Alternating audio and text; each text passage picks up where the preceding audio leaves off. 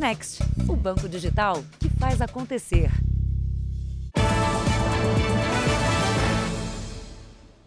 Olá, boa noite. Boa noite. Exclusivo. O guarda municipal que matou dois homens na última terça-feira durante uma festa confirmou o crime ao Jornal da Record. Mas ele se defende dizendo que agiu em legítima defesa e que só vai se entregar à polícia após a justiça julgar um pedido para que responda ao crime em liberdade. Do local onde está escondido da polícia, o guarda municipal gravou um depoimento exclusivo para o Jornal da Record. Eu tive que fugir com medo. Eu estava com medo. Paulo Alessandro de Souza teve a prisão temporária decretada ontem pela Justiça. Na gravação, ele confessa que matou Jader Adão, de 35 anos, e o Wellington Rodrigues, de 34. Eu fui obrigado a sacar minha arma. Eu disparei um tiro nele. Infelizmente, eu não queria fazer isso. Fiz isso para salvar minha vida. Paulo e as duas vítimas estavam numa festa nesta casa de um outro guarda municipal de Cajamar, na Grande São Paulo. Nos vídeos é possível ver que eles estão alterados e consomem bebida alcoólica. Paulo disse que não conhecia Jader e Wellington. Um deles era amigo do guarda municipal que oferecia a festa. Tinha um rapaz lá na festa. Ele chegou depois, e fumou maconha do meu lado, jogou fumaça no meu rosto. Eu fui reclamar com ele. Aí o outro amigo não gostou da atitude, pegou uma faca, veio para cima de mim. Aí o outro rapaz correu pro carro e eu fui lá porque eu pensei que ele estava pegando uma arma. E conforme ele abaixou, ele colocou a mão na cintura. Para mim era uma arma. Eu fui obrigado a tirar. As duas vítimas não estavam armadas e, segundo a polícia, a perícia não encontrou nenhuma faca próxima aos corpos.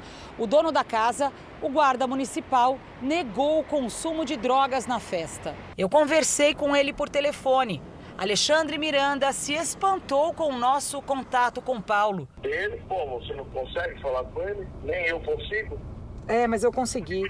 Ele disse que Paulo teve um surto e negou que havia maconha na festa. É, então, não vi nada de maconha, não tinha nada de maconha. Você encontrou alguma faca perto do corpo do, das vítimas? Não, não existia faca. Ele gostava de faca, mas na, na, no momento não tinha faca nenhuma. O advogado de Paulo quer que a polícia investigue se a cena do crime foi alterada quando a equipe da Record TV chegou ao local, às 5 horas da manhã, as imagens mostram viaturas da GCM de Cajamar dentro da casa. Os agentes alegaram estar preservando a cena do crime até a chegada da polícia. A mãe de Jader chegou minutos depois e só teve acesso ao corpo do filho horas mais tarde. Muito possivelmente pode ter tido uma limpeza na cena do crime. Né? A gente não, não pode afirmar isso com toda certeza, mas pode sim. Né? Isso é uma, uma possibilidade. Paulo pretende continuar foragido até que a justiça julgue um pedido de liberdade. Ele tem bons antecedentes, ele tem residência fixa, ele tem emprego, ele não vai se furtar da aplicação da lei penal. Então, é, é, devido a isso, ele tem direito a responder esse processo de liberdade.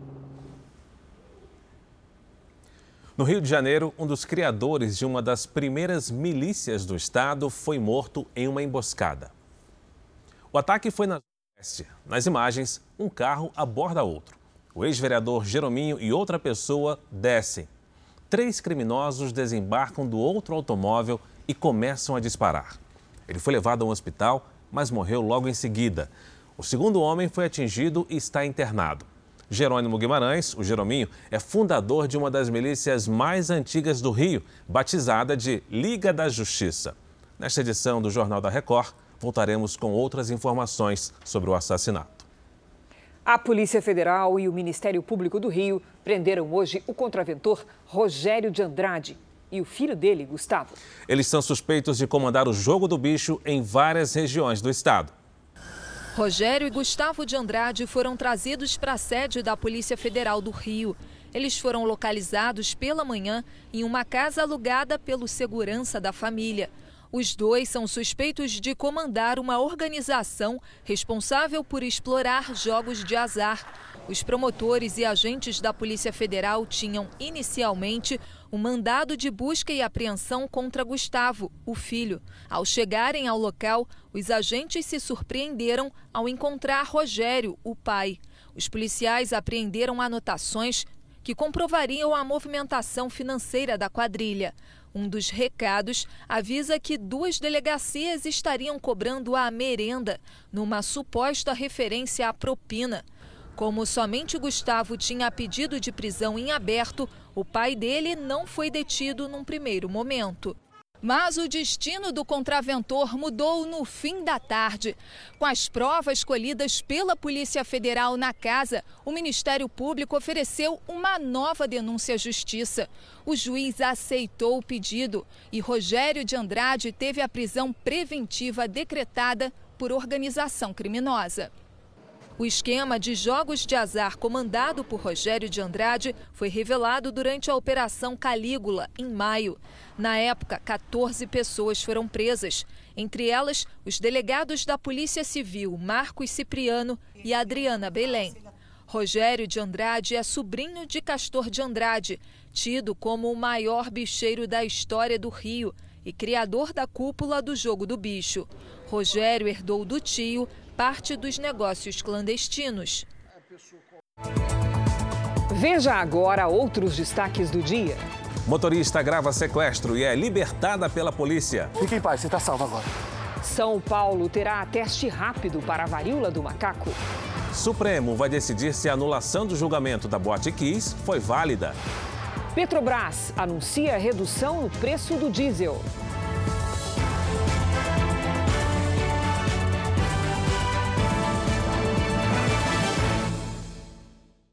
Oferecimento: Investe Mais Bradesco. Seus investimentos num só app.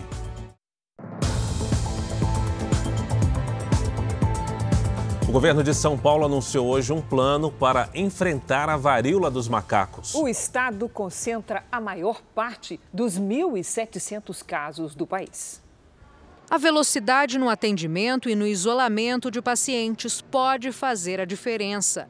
Resposta imediata cria uma possibilidade de isolamento imediato. Assim que você faz, assim que você controla um surto. É por isso que nós estamos fazendo uma rede 24 profissionais de diferentes áreas vão discutir ações práticas. 93 hospitais estaduais e maternidades são referência de atendimento. Uma rede de laboratórios vai fazer a testagem. Hoje, o, o que nós temos aqui no Adolfo Lutz é quase a possibilidade de 4 mil testes por dia. Atualmente, o estado recebe por dia 30 casos suspeitos da varíola dos macacos para análise.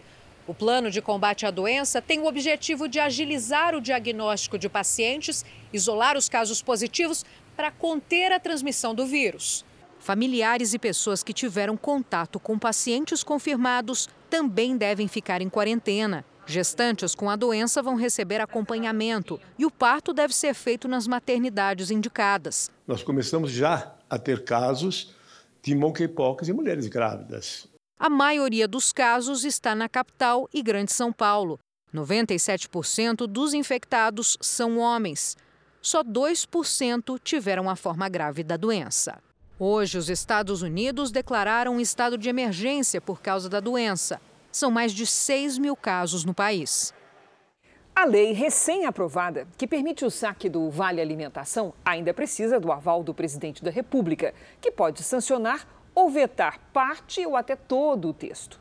Ela possibilita ao trabalhador retirar dinheiro 60 dias depois do depósito feito pelas empresas. Apesar de ilegal, o mercado atua abertamente. Esta mulher que não quer aparecer faz parte dele. Todo mês, ela vende os créditos do Vale Refeição. Com o cartão, simula uma operação de compra de alimentos e recebe o dinheiro em espécie com um desconto. Eu vendo para poder um dinheirinho a mais, né? Porque eu pago aluguel, pago as contas de casa, tenho dois filhos. Agora, um projeto aprovado pelo Congresso permite que as pessoas troquem o Vale Alimentação por dinheiro vivo. Mas isso só depois de 60 dias do recebimento. Os detalhes de como isso aconteceria ainda não foram definidos. Então, provavelmente será objeto de um decreto regulamentador, desde que não haja uma, um veto desse dispositivo pelo presidente da República, que agora cabe a ele sancionar ou vetar o projeto aprovado no Congresso. Ela vale para os créditos dos vales refeição e alimentação, que comporta a alimentação fora de casa e as compras em mercados. O Sindicato dos Bares e Restaurantes é contra. Às vezes com taxa de desconto 20%, 30%. Menos dinheiro no bolso do trabalhador, desvia dos restaurantes, uma, uma solução que perde todo mundo, menos a empresa que comercializa. Nossa entrevistada diz que, com ou sem a nova lei, vai continuar usando o dinheiro do auxílio à alimentação como um complemento de renda, apesar de perder 7,5% do valor na venda. Tem um mercadinho perto de casa que não aceita o VR. E às vezes eu preciso comprar uma coisa ali urgente naquele mercadinho e não tem como. Você vai ver agora aqui em São Félix do Xingu, no Pará, a reação rápida de um homem salvou o filho de ser atropelado. A imagem é impressionante. O pai percebe a aproximação do carro e puxa a criança. A reação que eu tive, graças a Deus, foi de pegar meu filho assim e levantar ele para cima, né? Porque graças a Deus foi por um milésimo de segundo mesmo, mas graças a Deus deu tempo. A lama na rua teria feito o carro derrapar e atingir em cheio a motocicleta que estava estacionada. Eu vim ter noção quando eu vim ver as imagens, mas quando eu vi as imagens, realmente muito forte. Eu fiquei assim, chocada. Tudo aconteceu em São Félix do Xingu, a mais de mil quilômetros de Belém. Os pais tinham acabado de chegar em casa com o filho de um ano, quando aconteceu o acidente. O motorista do carro foi chamado até a delegacia. Ele prestou depoimento e foi liberado. A moto ficou destruída, mas ninguém se feriu. Um susto que vai ser lembrado para sempre. Eu acho assim, que a pessoa tem que aproveitar cada momento, cara, com seus filhos, com sua família, com seus pais, com as pessoas que realmente importam na vida da gente. Porque a vida da gente, ela, igual tipo ali, acaba num segundo. O ministro Luiz Roberto Barroso, do Supremo Tribunal Federal, manteve a condenação dos policiais militares no caso conhecido como Massacre do Carandiru. A repórter Nathalie Machado tem as informações direto de Brasília. Boa noite, Nathalie. Boa noite, Cris. Boa noite, Fara. Boa noite a todos. O ministro rejeitou o recurso da defesa que tentava reverter a condenação dos policiais militares que foram responsabilizados pela morte de 111 detentos. Esse caso ocorreu em 1992, há quase 30 anos, quando agentes da PM entraram na casa de detenção de São Paulo, o Carandiru, para conter uma rebelião. 74 policiais foram condenados pelo Tribunal do Júri, apenas que variam entre 48 a 624 anos de prisão. Em 2013, a defesa dos policiais recorreu ao Supremo, alegando que não houve amplo direito de defesa. Até hoje, nenhum policial foi preso. E na Câmara dos Deputados, a Comissão de Segurança aprovou o projeto que anistia os policiais condenados. Esse texto agora segue para a Comissão de Constituição e Justiça antes de ser votado em plenário. Cris Fara. Obrigada, Nathalie. Foi presa hoje uma segunda suspeita pela morte de uma adolescente que ia para a escola em Salvador. Ela já tinha sido presa por furto e confessou ser a autora do disparo que matou a menina de 15 anos. A suspeita se apresentou à polícia no início da tarde, acompanhada de um advogado. As investigações apontam que, logo após o crime, Andréia Santos Carvalho fugiu de transporte por aplicativo para o interior da Bahia. Em depoimento, Andréia confessou ser a autora do disparo que matou a adolescente. Após o crime, ela teve suporte aí de, da família, mas resolveu aí se apresentar, acredito, por conta da, da repercussão né, do crime. A outra suspeita, já detida na terça-feira, teve o um mandado de prisão preventiva expedido hoje e foi levada para o presídio. A mulher, identificada como Gilmara, foi encontrada numa construção abandonada no subúrbio de Salvador. Em depoimento, ela confessou a participação no assassinato. A polícia segue em busca da arma do crime e tenta descobrir como ela foi parar nas mãos das suspeitas. As duas mulheres tinham passagens pela polícia. Gilmara respondia por roubo e tráfico de drogas e tinha mandado de prisão em aberto. E Andréia já havia sido presa por furto. Cristal Rodrigues Pacheco, de 15 anos, foi assassinada na última terça-feira em Salvador, quando ia para a escola acompanhada da mãe e da irmã. Câmeras de segurança registram o momento em que as duas suspeitas abordam a família para assaltar e uma delas dispara contra a adolescente. Evaporou todo, toda uma vida e a gente perde esse vínculo tão precioso que a gente tinha. A gente não teve ação, não teve reação nenhuma. Ela só estava indo para a escola, gente, só isso. Ela estava levando as minhas filhas para o colégio. Exames de DNA podem esclarecer se o principal suspeito pela morte da menina Bárbara Vitória teve participação de fato no crime. O caso, você acompanhou aqui no Jornal da Record, ocorreu em Ribeirão das Neves, região metropolitana de Belo Horizonte. A polícia quer saber se este homem que empurra um carrinho de mão é o mesmo que aparece em outras imagens caminhando ao lado de Bárbara Vitória, de 10 anos. A hipótese é que seja o momento em que o assassino leva o corpo da menina. Nestas imagens, Bárbara aparece ao lado do principal suspeito, Paulo de Oliveira, de 50 anos. Ele faz gestos para a criança. A menina depois para numa esquina e parece esperar por ele. Paulo tirou a própria vida na quarta-feira. Em depoimento, ele negou o crime, mas teve material genético colhido para testes periciais. O resultado do exame de DNA deve sair na semana que vem. A advogada da família diz que as investigações demoraram para começar. Talvez hoje nós não estivéssemos discutindo a morte da Bárbara, mas o sequestro. Eu não, não sei descrever, porque a maldade que fizeram com ela, não tem palavras. No dia em que se completaram dois anos da explosão no porto de Beirute, no Líbano, parte dos depósitos de grãos desabou. Câmeras registraram o momento em que a estrutura desmoronou, como você acompanha aí. O desabamento ocorreu, ocorreu, perto de uma manifestação que pedia a punição dos responsáveis pelo acidente de dois anos atrás. Nenhum alto funcionário foi responsabilizado. A explosão no depósito de nitrato de amônia deixou mais de 200 mortos. Negociadores dos Estados Unidos e do Irã se reuniram hoje na Áustria para retomar as conversas sobre um possível acordo nuclear. Teherã exige que a Guarda Revolucionária do país seja retirada pelos norte-americanos da lista de organizações terroristas, o que Washington não está disposto a fazer. Os dois países fecharam um acordo em 2015 que colocava limites para o enriquecimento de urânio feito pelo Irã, mas o pacto foi rompido cinco anos depois. Ao menos 11 pessoas estão presas em uma mina de carvão no México. Segundo o presidente Lopes Obrador, a mina desmoronou e houve uma inundação. Um mineiro conseguiu escapar antes do acidente. Agora, socorristas correm contra o tempo. Cada minuto é crucial na busca por sobreviventes. Do lado de fora, familiares aguardam por informações.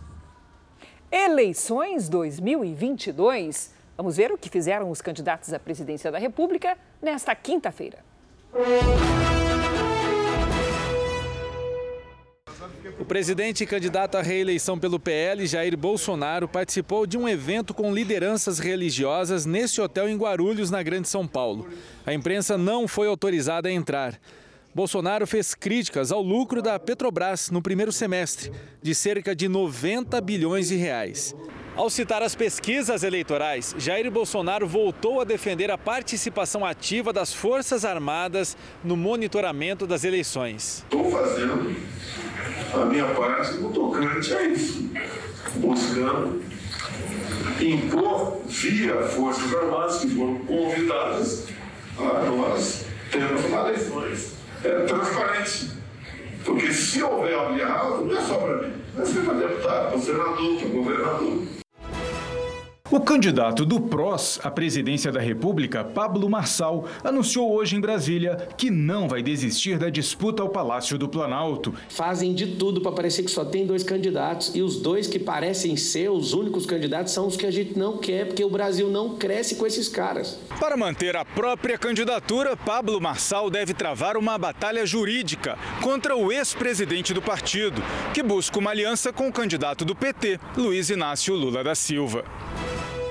A parceria do Avante com o PT foi anunciada no fim da tarde, num encontro entre lideranças dos dois partidos em São Paulo. Na semana passada, quando ainda estava na disputa pela presidência da República, André Janones sinalizou que estava disposto a conversar com o Partido dos Trabalhadores e desistir da candidatura, desde que o PT incluísse no programa de governo as propostas dele. O candidato do PT, Luiz Inácio Lula da Silva, saiu do encontro afirmando que vai incluir propostas de André Janones. Quando o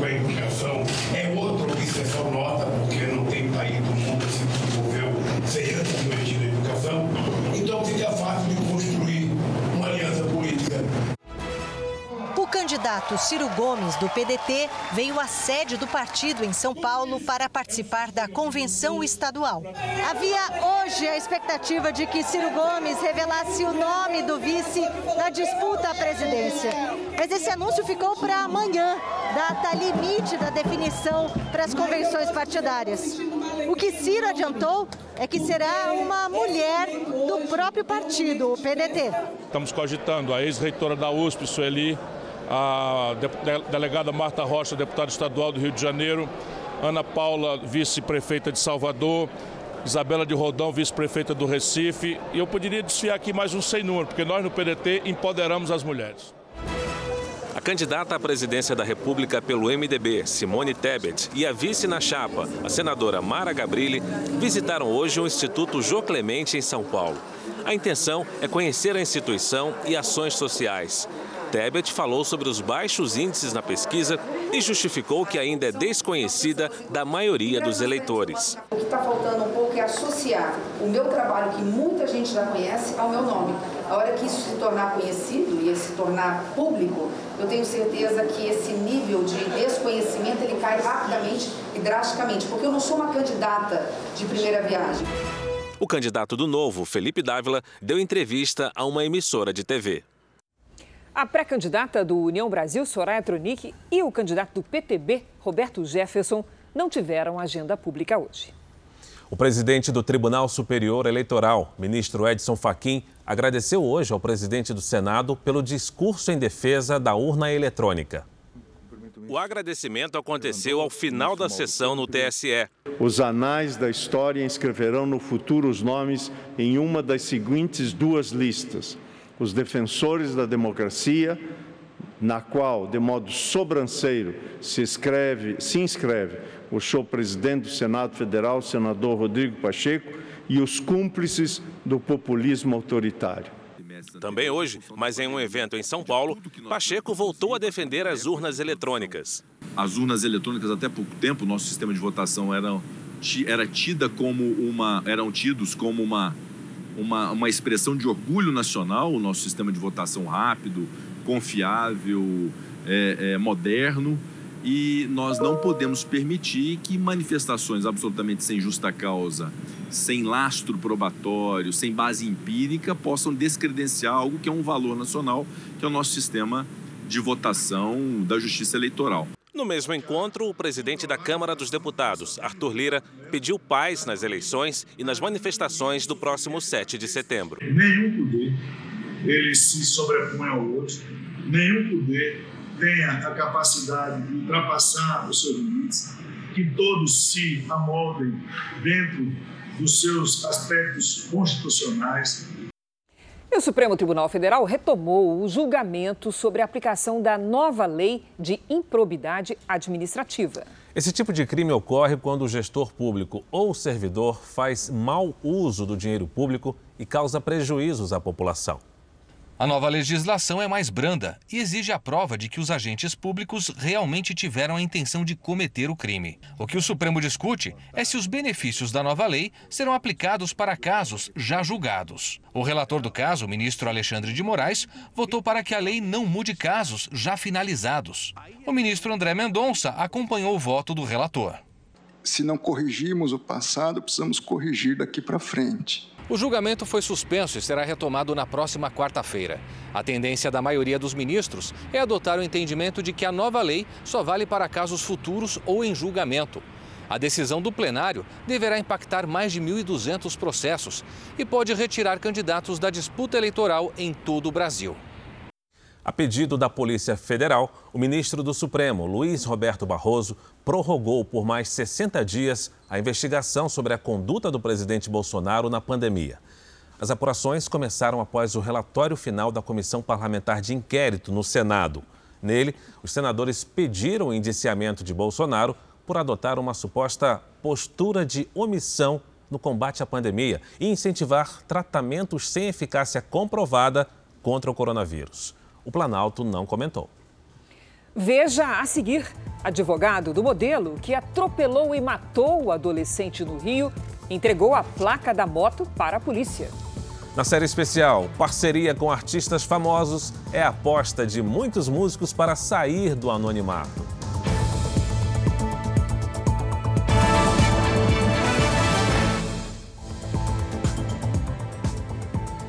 Quinta-feira de temporais no Rio Grande do Sul. Em poucas horas, na fronteira com o Uruguai, a chuva ultrapassou a média de agosto. Hora de saber de tudo com a Lidiane Sayuri. Lidi, por que tanta chuva assim? Vamos lá, Cris. Boa noite para você, Fara. Boa noite a todos que nos acompanham. Uma frente fria que, inclusive, deve seguir até o sul da Bahia. As imagens de satélite mostram as nuvens mais carregadas entre o Paraná e Santa Catarina. No Sudeste, o máximo que essa frente fria vai conseguir provocar é uma melhora na qualidade do ar. Chuva mesmo só no litoral de São Paulo e bem fraquinha. Já na costa do Nordeste e no norte do país, as pancadas são fortes à tarde. Em todas as áreas claras aqui do mapa, o tempo fica firme. Entre Minas Gerais e Mato Grosso, no Tocantins e no interior do Nordeste, a umidade do ar segue baixa. Porto Alegre amanhece com nevoeiro. À tarde faz até 16 graus. No Rio de Janeiro, sol entre nuvens e tempo abafado, com máxima de 34. Em Cuiabá faz 36. Em Fortaleza, Manaus e Rio Branco, 32. Em São Paulo, a temperatura diminui e não chove. Máxima de 26 graus. Sábado nublado com máxima de 21. Aí no domingo o sol aparece e a temperatura volta a subir. Vamos então ao Tempo Delivery e a primeira participação, Lid, é do João de Belém do Pará. Olha ele aí na tela. Boa! Vamos lá, João. Seguinte, na capital do Pará, os próximos dias serão de muitas nuvens, sol e tempo bem abafado. Previsão de chuva com trovoadas à tarde. Nesta sexta faz 33 graus. No fim de semana, máxima de 32. O José é de Itajaí, em Santa Catarina. José aí na nossa tela. Oi, José. Olha, nas próximas horas tem risco de temporais, mas a sexta-feira será de tempo firme e frio, com 22 graus. No sábado e no domingo, os ventos do mar provocam chuva fraca a qualquer hora. Máximas de 19 e de 20 graus. Participe do Tempo Delivery pelas redes sociais. Mande uma mensagem com a hashtag você no JR. Cris, para. Valeu, Lidi. Boa noite, Lidi.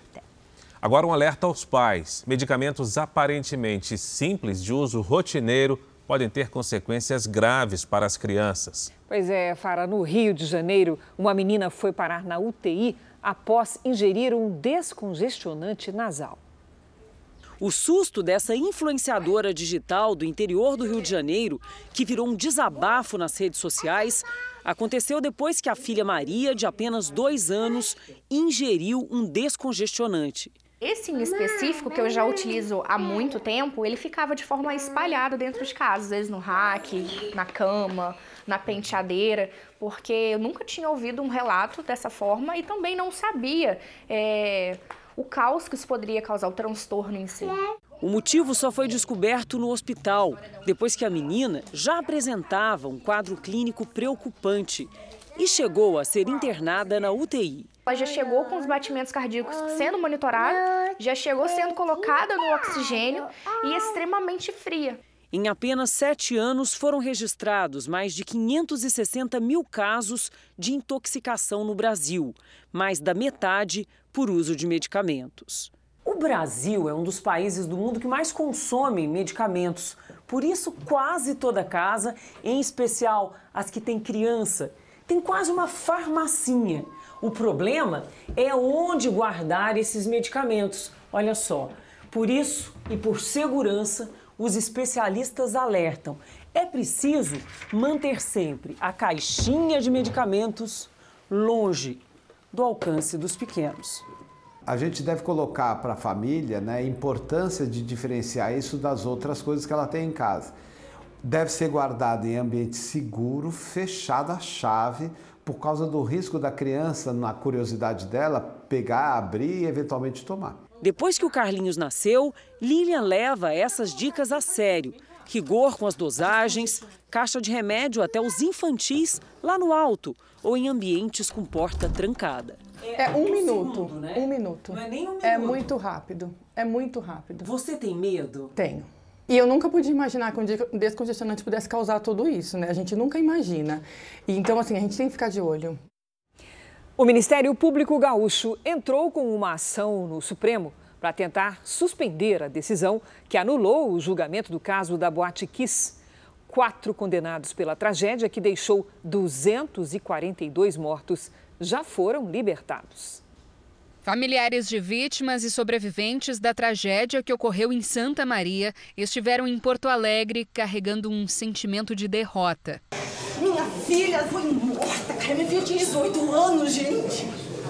A nossa humanidade foi profundamente ferida pela decisão e aqui eu não falo pelo mérito do julgamento, pelos critérios que foram tomados, eu falo de um lugar de um sentimento nosso de uma completa desumanização. Por dois votos a um, os desembargadores da primeira Câmara Criminal do Tribunal de Justiça do Rio Grande do Sul decidiram anular o maior julgamento da história do Judiciário Gaúcho.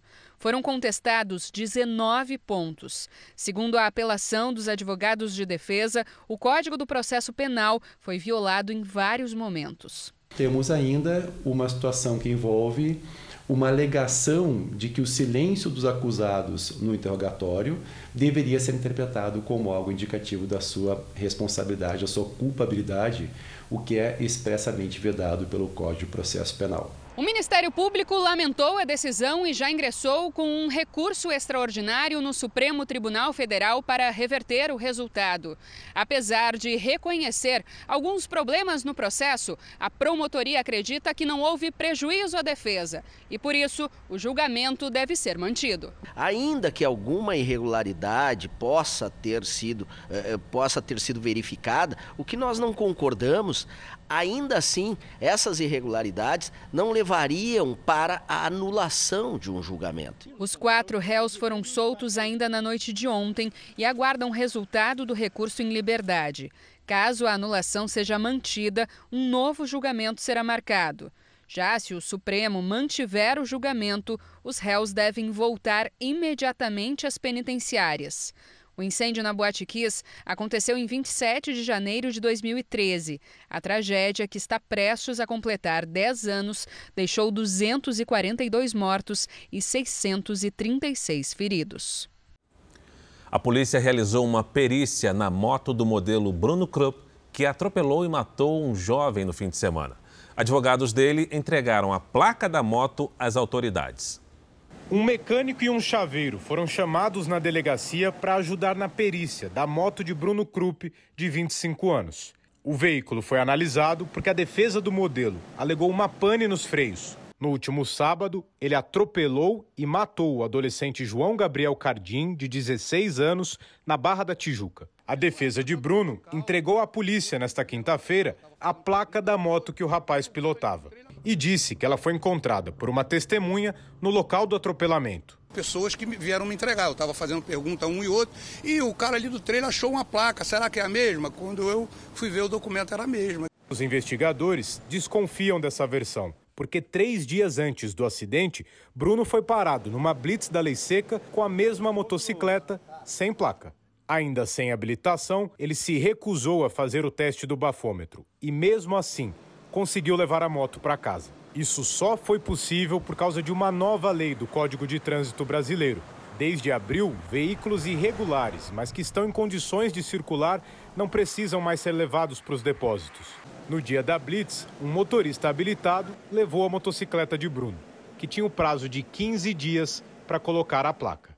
O Detran aqui do Rio afirmou que Bruno Krupp não tem carteira de habilitação. Ele terminou a parte teórica do curso, mas ainda não concluiu as aulas práticas e, por isso, não tem permissão para dirigir. Tampouco poderia estar na moto no momento do acidente e em alta velocidade, segundo a polícia. O local do atropelamento passou por uma nova perícia. Bruno Krupp permanece internado, preso sob custódia. Ele foi indiciado por homicídio com dolo eventual, quando se assume o risco de matar. Bruno ainda é investigado por estelionato e estupro. A Petrobras anunciou uma redução de 20 centavos no preço do óleo diesel. A partir de amanhã, o litro passa a custar R$ 5,41 para as distribuidoras. Isso representa uma queda de 3,57%. Os outros combustíveis não tiveram alteração desta vez.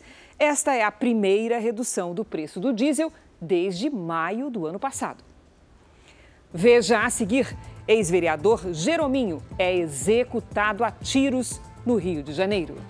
Na série especial, você vai ver que ele estar perto das celebridades pode ser o caminho para chegar à fama.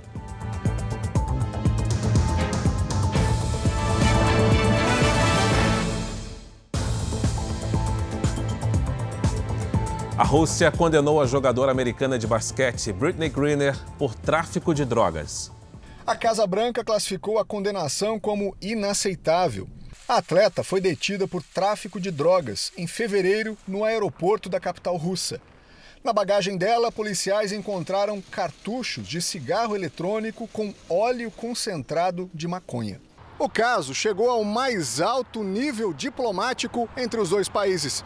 O secretário de Estado americano, Anthony Blinken, declarou publicamente que o governo propôs uma troca de prisioneiros, mas não houve acordo. Os Estados Unidos pediram a libertação da jogadora e de Paul Whelan, um ex-militar acusado de espionagem por Moscou. Ele foi detido em 2018 e cumpre pena de 16 anos.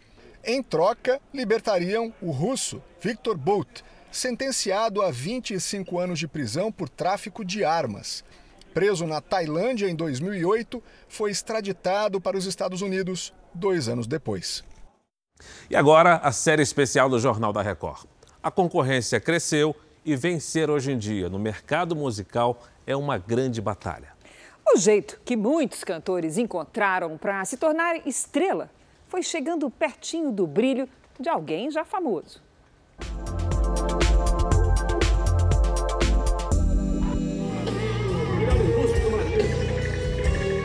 Cruzar a linha do anonimato em direção à fama é tarefa das mais difíceis. Todo famoso já foi desconhecido um dia e, além do talento, precisou de muita determinação e pitadas de sorte para chegar do lado de lá. Sem uma música boa não tem como fazer sucesso. Então a gente sempre procura. E é como se achar uma pedra de diamante. Música boa é o que mais tem. Agora aquela música ótima, assim, são poucos. Não adianta dizer que não é. É assim que Rafa Almeida, nova aposta da cena musical brasileira, quer vencer no universo do sertanejo pop. É, deixa eu ser. Para mim tudo isso é um sonho. Para mim isso aqui não é trabalho, tá dando entrevista. Para mim isso aqui eu tô me divertindo, eu tô fazendo o que eu sempre quis fazer, né? Euforia também vive esse cara. Festa, festa. Vai ser a primeira vez que eu vou cantar em frente ao público brasileiro. E eu sei que aqui o, o público brasileiro é muito mais de... caloroso, caloroso de. Os, os portugueses são mais tímidos. Talvez você não conheça esse rosto, até porque no Brasil ele ainda é um anônimo. Mas o cantor Davi Carreira é um fenômeno em Portugal. O português veio tentar fazer sucesso aqui. Rafa Almeida de Natal, Rio Grande do Norte, mas cresceu em Fortaleza, Ceará. Teve uma infância agitada pelas estradas do Brasil ao lado da mãe, a Solange Almeida, uma das maiores cantoras de forró da atualidade. Aos 13 anos, ele já escrevia músicas com sentimentos e emoções de adulto. Primeiras decepções amorosas, primeiros fracassos foi com 13 anos. E de lá pra cá, é, eu sempre vivo, vivo minha vida muito intensamente. O Davi também é filho de cantor consagrado, o português Tony Carreira. Bastou seguir os passos do pai e ele já atingiu um enorme sucesso em Portugal. Só que aqui no Brasil, a história é outra. E Davi vai precisar de uma ajudinha. É o que os famosos chamam de fit, ou em bom português, uma parceria. E olha quem ele escolheu: Matheus Fernandes. É, que vamos ter bebida aí. Rafa quer impactar, sair do anonimato e arrastar multidões. A intenção é dar o maior impacto da história. Uma bomba, essa bum. Sabe que filho é coração de mãe batendo fora do peito, né?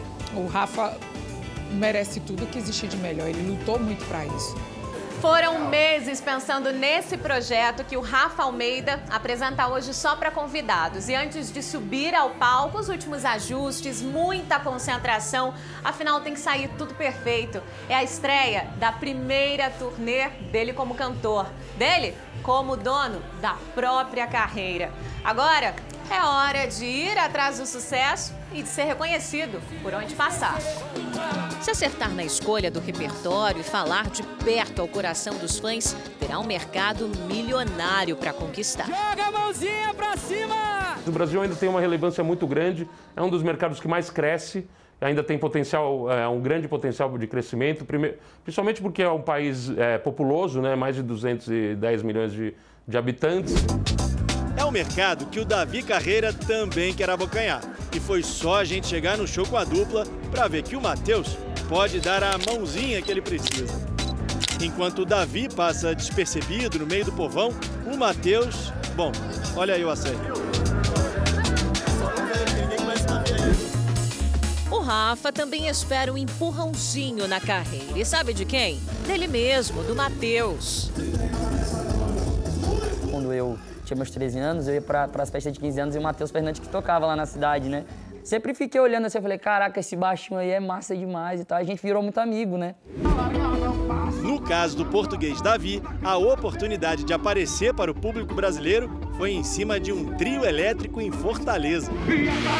Esse é o momento em que o Xande do Harmonia do Samba passa o show para o Matheus Fernandes. Aqui pra frente é ele quem vai puxar o trio elétrico.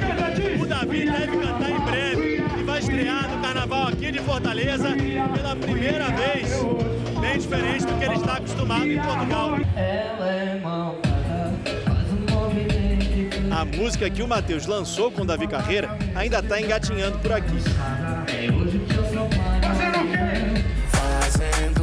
Com essa história de fit, aonde um vai, o outro vai atrás. E o calouro anônimo, de uma hora para outra, pode estourar nas paradas de sucesso e virar o novo famoso do pedaço. Quero mais profundo. A polícia do Rio de Janeiro investiga se uma empresa envolvida num esquema de roubo de trilhos do metrô do Rio foi favorecida em contratos com a prefeitura da cidade durante a gestão de Eduardo Paes. A ligação seria o vereador e ex-secretário municipal William Coelho. Um áudio descoberto pela polícia revelou uma negociação ilegal envolvendo os trilhos do metrô do Rio. Fala, meu amigo, beleza? Bom dia. Cara, tu tem um contato aí que, que trabalha com ou compra trilho de trem? É do metrô aqui do Rio, cara. Tá na mão do amigo meu. Entendeu? É um escândalozinho político aqui. Mas dá pra gente tirar. Se tiver o encaixe certo e a pessoa certa, a gente consegue tirar. Com nota tudo direitinho. Entendeu? Precisa saber a quantidade, mil toneladas, duas mil. Precisava de foto, precisava saber qual é o trilho E se tiver esquema, cara, vamos abraçar tudo isso aí sim. Na conversa, o homem que faz a oferta é o empresário Marcos Vinícius. Ele é o nome que liga o vereador do DC, William Coelho, e o pai dele, Edson dos Santos Filho, ao suposto esquema criminoso. De acordo com as investigações, Edson, William e Marcos Vinícius se reuniram para tratar dos desvios dos trilhos do metrô. Os indícios anteciparam uma operação que resultou na prisão de cinco pessoas. Todas eram integrantes de uma quadrilha de roubo de cargas de resina, ferro e aço que desvia produtos do Rio para outros estados do país. E contava com a participação de caminhoneiros, empresários e policiais daqui e de São Paulo. Mas as investigações mostraram que a relação entre Marcos e a família do vereador não se restringia a esse esquema. Segundo o Ministério Público, Marcos Vinícius seria um dos donos da Translima Locações e Transporte, que atua em Sepetiba, bairro que é reduto eleitoral do vereador. A Translima presta serviços para a Constru Verde Construções e Serviços, que tem diversos contratos com a Prefeitura Municipal do Rio de Janeiro. De acordo com as investigações, o pai de William Coelho tem veículos usados pela Translima em obras públicas e recebe pagamentos por intermédio de Marcos Vinícius. Agora a polícia tenta comprovar se houve algum favorecimento nestes contratos, já que até o mês passado, William Coelho ocupava um cargo na prefeitura. Ele foi secretário municipal de Ciência e Tecnologia a convite do prefeito Eduardo Paes.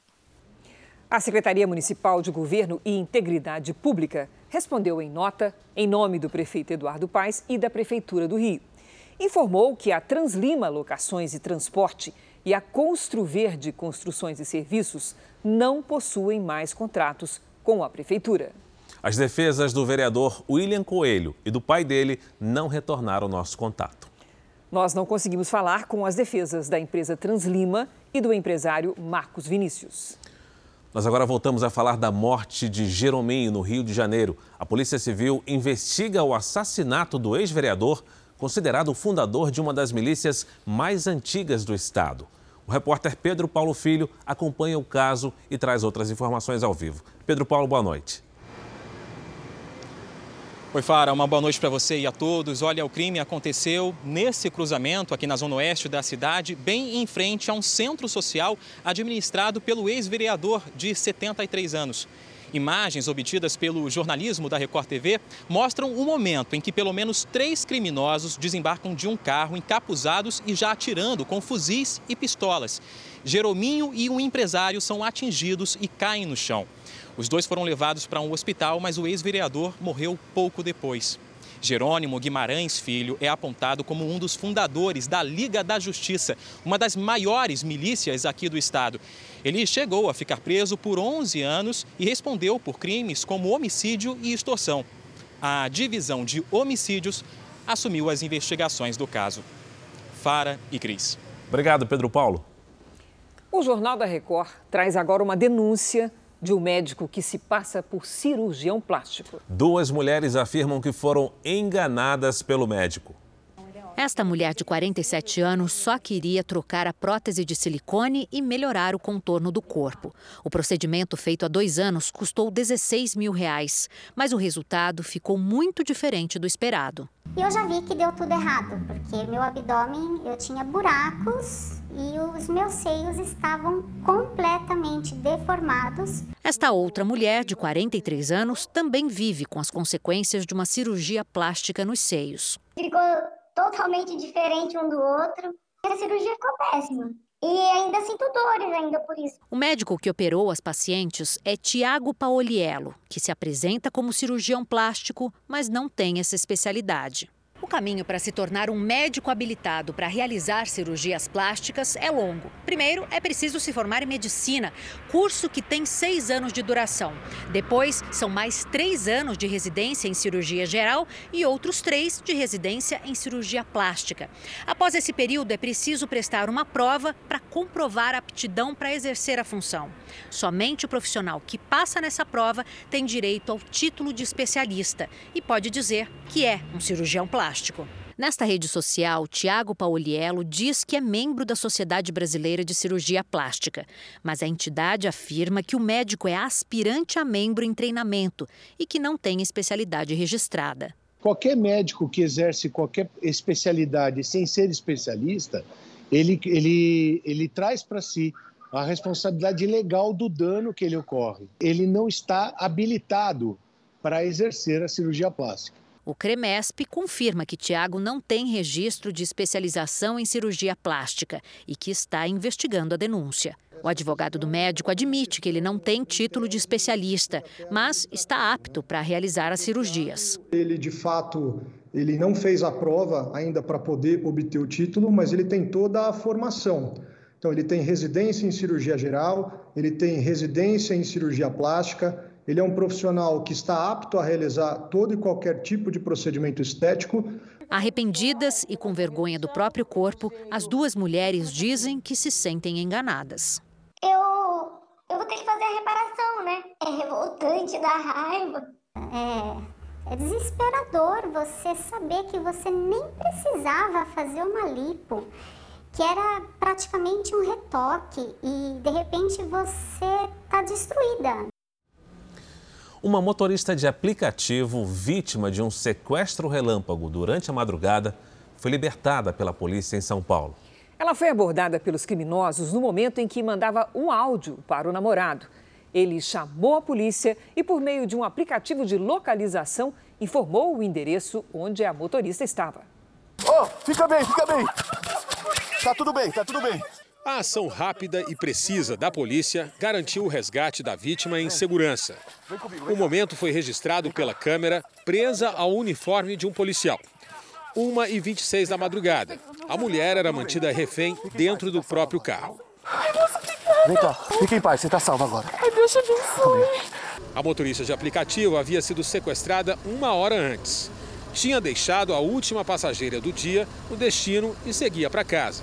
Ela trocava áudios com o namorado pelo viva voz do celular, quando parou em um semáforo e foi surpreendida pelos criminosos, um deles com a arma em punho. Meu pé tá uma batata. Ai, cala vai, moça! Ai, pelo amor de Deus, moça! Pelo amor de Deus, pelo amor de Deus, pelo amor de Deus! Vai, calma, calma. Vai, desce trás, desce trás. Tira o cinto dela, parceiro!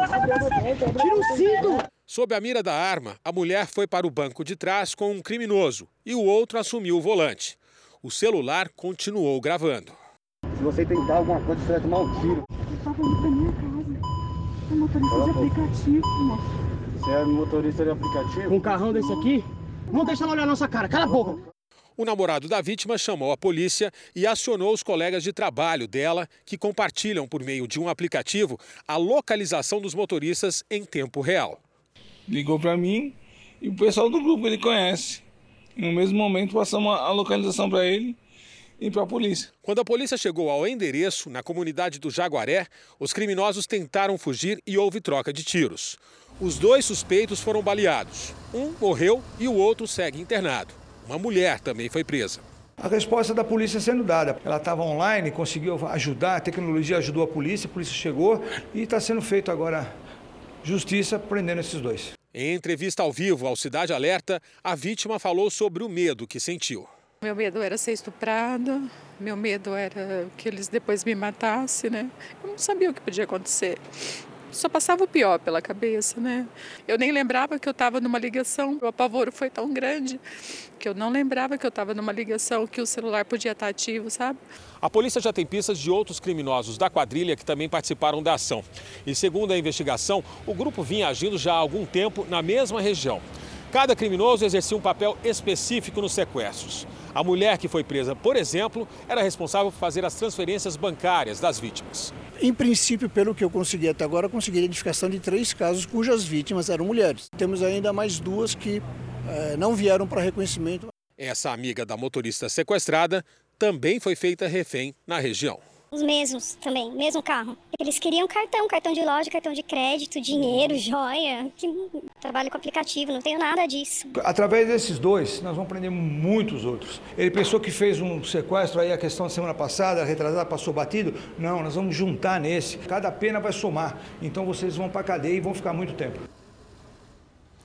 E essa edição termina aqui. À meia-noite e meia tem mais Jornal da Record.